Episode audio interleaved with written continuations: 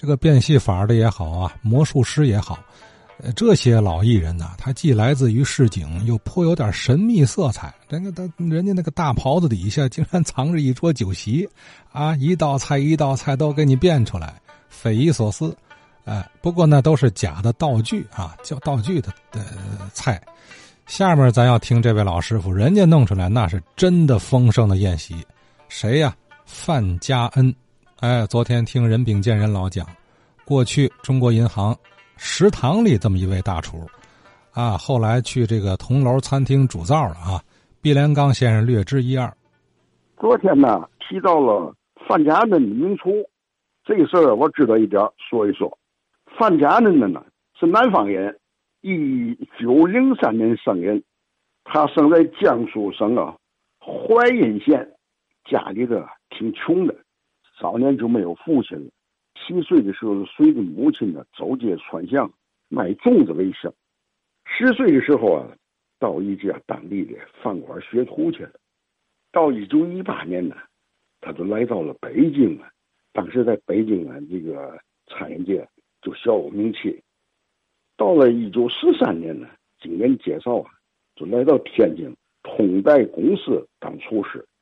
呃，五七年公司合营了，成立饮食公司，领导就委委派他到了铜楼餐厅当总灶。他七十五岁的时候啊，参加天津市一级厨师技术考核，他原来是三级，这一下子呢，跳到一级上去了。还获得了全市的第一名，这样呢，二上级就命为他特级厨师了。这个范家恩呢，在淮扬菜方面是全面手，你别管是小炒啊、点心的、宴席大菜，他做的都有声有色。最擅长的呢是制造鳝鱼类的这个菜品，炒鳝鱼吃，你火候那就甭提了。他还有一道呢，一这宴席大菜呢。就是清汤十斤海参，在一九四五年呢，孔祥熙来到天津，大开宴席，就邀请啊范家嫩给做这道清汤什锦海参。这菜一上桌，浓郁的香味就扑鼻而来，清澈的鸡汤上飘着一块用虾泥啊酿成的这个椭圆形的一小片儿，这小片儿上呢扣着一个。黄白分明的这鸽蛋，黑色的海参在汤盘中央，一边是雪白的鱼肚啊，鲜红色的火腿片儿和用蛋饼啊、香菜末、火腿末做成的如意卷一边是呢比类的油菜心火水点缀着娃娃菜、洋香菇、洋鸽蛋，呃，还得用羊粉跟这个海带丝儿做成的羊粉粑。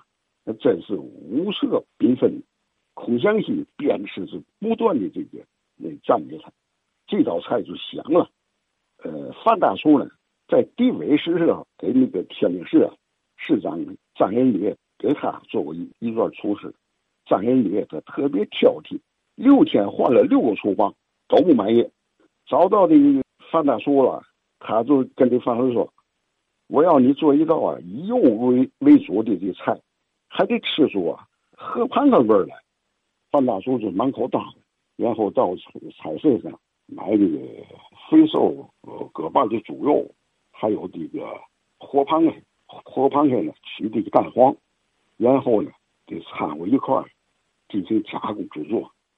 这道菜一上桌，鲜味鲜香扑鼻，银黄色的这个清汤飘着一朵水粉色的鲜花，花瓣间呢。用碧绿的油菜色衬托，受到这个张仁礼和这个宾客的赞扬。这道菜呢，以后就成为清炖蟹黄狮子头，也成为了他的这个淮扬菜的这个传统菜。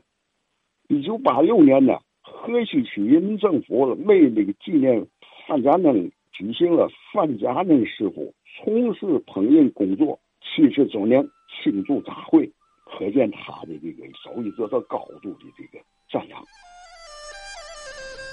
呃，范家恩大师哈，咱不知道有没有传人呢？哎，听到咱节目了，请您给聊聊范老师傅。